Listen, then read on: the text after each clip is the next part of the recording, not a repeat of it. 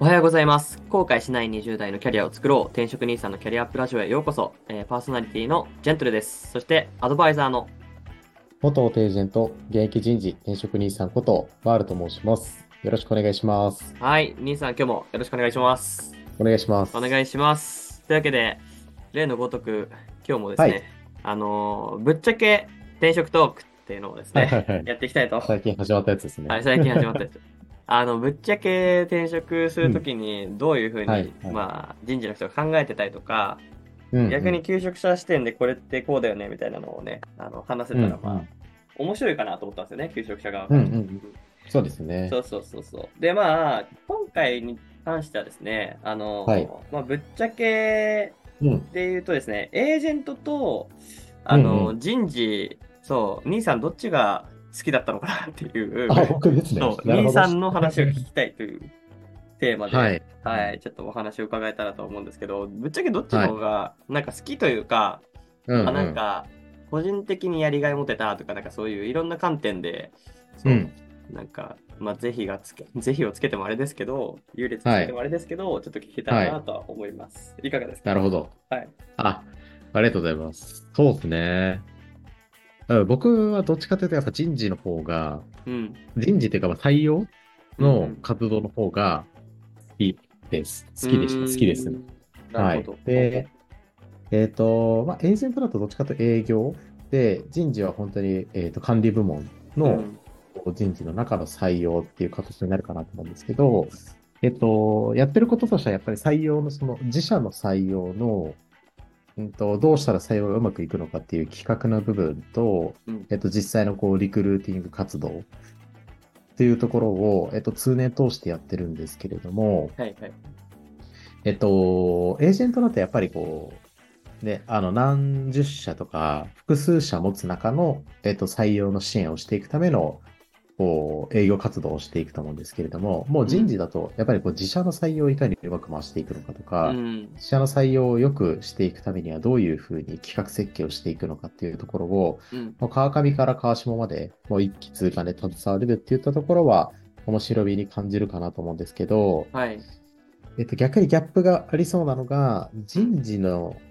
こう、入った会社が好きでないと厳しいなっていうふうには、思いますですよね。うん、自社の採用なんで、一社の採用をやるとなると、うん自分の会社が好きでないと、うん。別にこの会社のためっていう感じで働けないと思って、うん。なるほど。はい、これはなんかちょっとリアルな確かにす。けど、そうだよな。まあ結局はい選択肢の話になるのかなと思うんですけど、そうそうそうそう。まあ人事やるならその会社一択でやるからこそ、まあうん愛着とか企業理念、サービスに共感してないと、うんっていうとこですよね。そうですね。でやっぱり語れないと思うんで、じゃないと。うん確かに、めちゃくちゃそうだな。まあちょっともし、わかんない、求職者側でね、もしかしたら人事やってみたいとかって人もいるかもしれないんで、ですねう。ん、そういう観点で見るのも結構大事かもですね。しっかりうんうんうん。フルコミットしたいと思えるかみたいなね。そうそうそうそう。うんうんまあね、でも、ね、ニーサの場合は、ある意味、そのエージェントでいろんな会社を見た上での、まあ、事業会社選んだみたいなところだと思うんで、ある意そう味サン,、ですね。うん、サンプルが多い状況から、ね、うん判断してその会社を選んだと思うから、それはいい手段ですよね、一つのキャリアそうプランとですねしてはね。なので、意外とこう人事にチャレンジしたい人とかで、うん。僕のその前職のエージェントも比較的こう人事やりたいからまずはキャリアをこう作る意味でエージェントに入りましたっていう人は意外と多かったですね。うん、多そう。確かに、それいいうんキャリアステップですね。うん。なるほど。あだ、結構、なんかぶっちゃけ転職トークとか言いながら、なんか、キャリアプランの一つの例としてと確かに。結構いい例 になる。ほどねよかっあ、はいありがとうございます。た。はい、はい。というわけで、じゃあ、今回も本題入っていきましょう。はい。改めて、転職兄さんのキャリアプラジオのジェントルと、えーマールです。えーこの番組は、マールさんと一緒にですね、えー兄さんと一緒に、まあ、転職者のお悩みを解決する番組でございます。えーまあ、まあ、えっ、と、兄さんがですね、あの、エージェントと人事の経験あって、まあ、採用側の視点をいろいろ持ってるので、それをね、兄さんに聞きながら、まあ、もちろん、あの、個別の転職活動の事前準備のやり方とか、面接対策とか、企業、業界選びとか、いろんなものをですね、まあ、吸収して、あの、まあ、このリスナーの求職者の皆さんが、より良いキャリアとか、より良い未来に、あの、つながるようなね、お話ができたらなと思うので、ぜひ、はい。どんどん通勤時間とかね、夜寝る、はい眠る前にね、聞いてもらえたらと思います。はい聞いて。いただけると嬉しいですね。お願いします。というわけで、はい第7回目のトークテーマに入っていきましょう。はい。はい。えっと、今回はですね、正しい給与交渉の、えー行い方みたいなのについて聞きたいなと思ってますけども。はいま。あ、給与交渉って、まあ、結構ね、あのー転職する人は、まあ、誰しもが通る道でありねまあ、エージェントを通していると、えっと、エージェントに任せてしまうっていう人もいるかなと思うんですが、まあ、今回は、えっと、求職者が、えー自分で、えっとうんうん、給与交渉するとなった場合に気をつけるべき点とか、まあ、その点に関して、あの、兄さんからちょっとアドバイスをね、いただけたらなと思うんですけども、はい。まあ、今回の話で言うと、どういう考え方で、まあ、給与交渉って進めていけばいいのかって、ちょっとざっくり聞いてもよろしいですかね？あ、はいはい。はいあ、ありがとうございます。そうですね。えっと、まあ、確かに、こう、なんていうんでしょう、対象、あ、給与交渉ってそんなにね、その人経験するものではうん。ないとは思うんで、あの、今、あの、ジェントルさんがおっしゃっていただいたように、エージェントにこう任せて、任せられるケースもあれば、一方でこうご自身で面接内でお話をされるケースもあるかなっていうふうには思うんですけれども、あの、まあ、基本的には、あの、求職者様側でこう進めるについては、ご面接内で希望額とか、えっと、まあ、最低希望額とかは、あの、お伝えをいただいて問題はないかなというふうに思うんですけれども、まあ、前提、ご自身が、うん。えっと、どういう状態に置かれているのかとか、まあ、いわゆるこう市場価値うん。みたいなところをですね、事前に把握をした上で、えっと、面接内とか、あの、企業様との直接のやり取りの際にお伝えをいただいた方がいいかなというふうに思います。はあ、それで言うと、ポイントは市場価値ってことなんですかね。うんですね。そう、そう市場価値って結構、なんだかんだ抽象的な言葉なのかなと思ってて、具体的にどういうことを想定すればいいんですかね。うんうんうん。そうですね。えっと、例えばなんですけれども、えっと、まあ、大きく2.3点ぐらいかなと思ってます。はいで、えっと、例えば、まあ、同職種の平均年収を把握すること。うんで、まあ、例えば一般的に言われる IT エンジニアと、まあ、もう少しちょっと詳細言ったら、あの、かなり分かれてくるかなと思うんですけど、ちょっと平たく IT エンジニアと振らせていただくんですけれども、はい。20代の IT エンジニアの方々のこう平均年収とか、うんえっと、その会社の平均年収とか、うんうん。会社に属しているこの職種の平均年収みたいなところを事前にネットとか叩けば結構今出てくる時代かなと思うので、そこを把握をした上で、えっと、あまりこう高すぎる設定をしすぎないみたいなところは大事かなと思います。はい。はい。で、2点目としては、まあ、募集ポジションで自身が活かせる経験があるか否かっていうところを理解することが大事かなというふうに思っていて、まあ、さっきの、えっと、僕はあのエージェントから人事に転職をした身なんですけれども、えっと、一定この採用周りについては理解はしているものの、えっと、事業会社側で採用を理やったことはないので、まあ、ある程度年収は下がるというふうに加味をした上で、えっと、定時年収、希望の定時年収こんぐらいですというふうにお伝えをさせていただいたので、うんまあ、その方の経験がドンピシャで活かせる場所なのか、もしくはキャリアチェンジの場所なのか、みたいなところを、えっと、踏まえた上で市場価値っていうところを理解をして、希望年収をお伝えした方がいいかなというふうに思いますう。んなるほどね。はい。そういうことか。まあ、結う局ん、集約すると客観的に自分を見ましょうって話になるのかうなんと。あ、そうそうそうそう。ね思うんですけどはい。その観点で言うと、今、兄さんが言ってくれたように、まあ、同職種とか、その志望企業の平均年収見たりとか、まあ、あとは自身の持ってる経験が、うんうん。その、えーポジションで活かせるのかどうん。未経験だったらそれなりのやっぱ定時額になるかもしれないし、みたいなところも踏まえて、うん。結構あれですね、この給与定時額によって、その人の、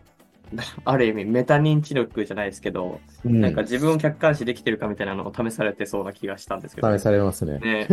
確かに。こいつは何言ってんだってもしかしたら言う、思う人もいるかもしれないからね。空気読めてんのかなみたいな。なるほど。えー、めっちゃ面白い。ありがとうございます。ちょっと前はい提皆さん、はい、市場価値自分のところ、あ、自分の市場価値を調べて、あの、把握できるようにしておいていただければと思います。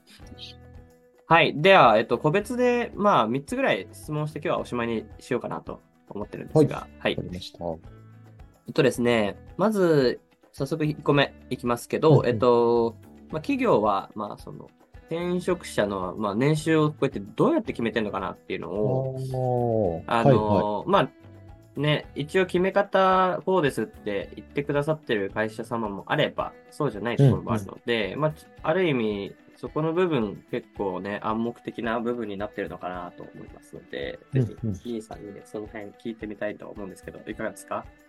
あ、はい、ありがとうございます。まあ、結構会社にもよるかもしれないんですけれども、おそらくグレードに応じて給与レンジを決めていることが多いかなというふうには思います。はい。はい。で、そうですね。まあ、会社によってなんですけれども、えっと、私が担当していたお客様で、やっぱりお方が一般職のグレードと、えっと、管理職のグレードというふうな水準は分け分けていて、で、それぞれ一般職だと、まあ、4段階ぐらい、1、2、3、4とか、えっと、まあなんかアルファベット使って A1 とか S1 とか、なんかそんな感じで、えっと、グレードをつけているのと、管理職も、えっと、グレードをあの1、2、3、4とか4段階ぐらいの水準を定めていて、うんうん、そこに応じて、こう、給与レンジを、えっと、出しているというふうな形になります。で、えっ、と、まあ、昨今ジョ、ジョブ型とかっていうふうな形で、あの、まあ、ジョブに正当な支払いをしますよというところは、えっと、結構全体的にもそういう流れになってるかなと思うんですけれども、一方でまだまだそこが進んでいない企業様っていうのもかなり多いので、うん、そうなると、まあ、新卒とか、現在勤めていらっしゃる現職の社員のこう年齢と、うん、えっ、と、グレードに応じて企業支配支払いが決定されるかなっていうふうには思います。うん、やっぱ年齢もあるんだ。はい、なるほどね。そうですね。なので20代で、うちの社員だと20代の方が、まあ、20代後半ぐらいの方はこのぐらいのグレードで分かれる年収だから、うんえっ、ー、と、じゃあこの人にも同じぐらいの給与支払わないとね、はい、っていうところで、まあ若干現職よりは下がったりとかするけれども、まあここはある程度飲んでもらうしかないというか、うん。はい。やっぱり会社の人も、うん、入ってきた後に、まあどうしても給与の話とか多分しちゃうと思うんで、うん、社員同士で。うん。うん、ってなった時に、いや、同じ年齢なのに、なんでこいつの方がこんな高いんだとか、っていうふうに、結構ね、なるほど、ね、あのそういうこういざこざとかもね、はいはいはい。起きたと思う。なるほど。そうそうそうそう。社内で不和を生ま生まないためにみたいな、ね、あ、そうそうそうそう。はい。わかりました。あ、なるほどね。結構ね、うん、あのー、なんだ、グレード制ってと、ね、有名なのが、うん、まあ、リクルートさんとかもやられてた気がしたんですけど、まあ、そういう意味で言うと、そこが一般的なのかなと思いきや、うん、まあ、実は年齢とかでも、えー、軸としては決めてる部分があると。そうですね。うん、なるほどですね。わかりました。はい、まあ、ちょっとね、受けてもらう企業がどういう考え方なのかっていうのは、うん、まあ、それこそちょっとね、面接の段階では聞きづらいかもしれないけど、オファー面談とかの、そういうタイミングで聞いてもらった方がいいかもしれないですね。うん、そうですね。そこで確認した方がいいと思います。うん、うん、うん。という話につなげて、第2問目に行きたいんですけど、はい、えっと、うん、そう、給与交渉のタイミングって、うん、まあ今、ね、僕の観点だとオファー面談の時のがいいのかなとか思ってたりしたんですけど、うん、それって実際その兄さん的にはどっちのがいいとか、まあオファー面談前なのか、それとも後なのか、みたいなところはちょっとお伺いできたらいいなと思うんですけど、いかがですか？なるほど。うん、難しいんですけど、うん、うん、やってて思ったのはやっぱりオファー面談前の方がい。いなと思ってますと。で、えっと、なんでかっていうと、うん、まあ、ここ、ある程度一定リスクはあると思うんですけれども、うん、まあ、できれば面接内とかで、うん、えっと、正直な希望年収を伝えた方がいいかなと思ってますと。で、えっと、面接後に、まあ、仮に合格だった場合に、オファー面談のタイミング、もしくは、えっと、オファー面談の少し前とかに、企業様から、えっと、内定通知書とか、労働条件通知書とかを、はいえっ、と、ご提示をいただくと思うんですけれども、そうですね。はい。えっ、と、基本的にオファーが出た後に、その、金額を覆すってなかなか難しいなっていうのは、僕はこうエージェント時代に思っていたこと。あ、それそうだな。よくあったんですよね。その、面接ではこう伝えたけど、うん、オファーメンダーで、まあ正直このぐらいの希望しているから、現時点だと、ちょっとこの金額でと意思決定しづらいから、はいはい、あの、金額の交渉してくださいみたいな感じのこととかを、まあいただいていたんですけれども、うん、そこをやっぱり覆すってなると、まあ現場も人事もえっ、ー、と、決済者役員の方とかも、はい、はい、はい。こう、覆しに行かないといけないんで、うん、まあ、よほどのことがない限り覆らないかなというふうには思います。うん、なるほど。そう、面接内とかで正直に伝えて、その金額を出してもちゃんと取りたいと思っていただけるように、まあ、事前の準備であったりとか、まあ、自分の活かせるスキルとかの説明であったりとか、うん、まあ、それこそこう市場価値とそれが伴っているのかっていうところは事前にご理解の上、面接臨んでていただいた方がいいかなというふうに思います。あなるほど。でも確かに、うん、なんだ、面接官側からすると、はい。あの、まあ、例えば第二次面接とかで、たまにその、最後の方で給与いくら欲しいですか？って聞かれることあるんですけど。うん、ですよね。うん、あれって、まあもちろんその、えー、求職者の方の能力を見つつ、うん、この人の、まあ、能力だったら、うん、まあ、いくら払っていいかなっていうのも試してるというか、測ってるっていうことですよね、きっとそそうですね。一定見てます、ね、うん。だからその場面において、正直な希望年収っていうのは、まあ、ある程度伝えておかないといけないってことですね。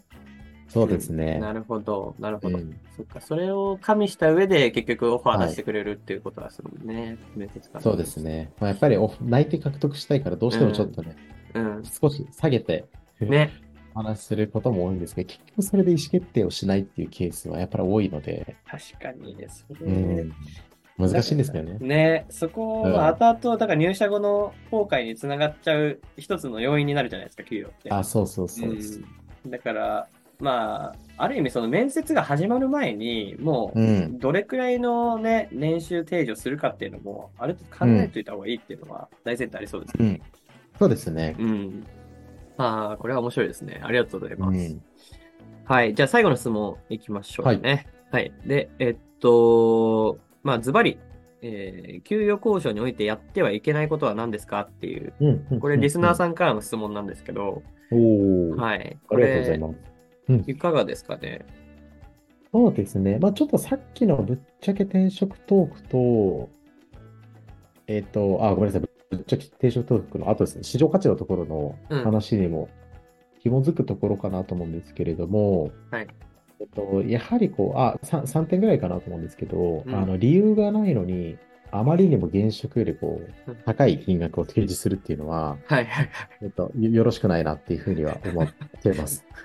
ここはまあ、なんて言うでしょう、はい、結構、まあ、いらっしゃるんですよね。このぐらい欲しいって言って、なんか、理由な何ですか？みたいに聞いてみると、うん、まあ、